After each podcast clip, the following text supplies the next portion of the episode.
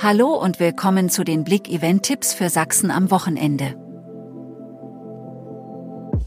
Ein Strauß kommt selten allein. Neujahrskonzert in Limbach-Oberfrohna. Am Samstag, dem 7. Januar, findet um 16 Uhr in der Stadthalle Limbach-Oberfrohna das Neujahrskonzert 2023 unter dem Titel Ein Strauß kommt selten allein statt. Magisches Tropenleuchten, endlich wieder Glitzer im Zu Leipzig.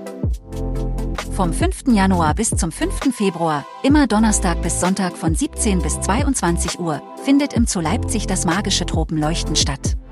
Im Außenbereich und in der Tropenerlebniswelt Gondwanaland erstrahlen unzählige faszinierende Lichter, Farben und Muster, wie Videoprojektionen, Lichtertunnel, glitzernde Walking Acts, Schwarzlichttunnel und Sternenbildprojektionen.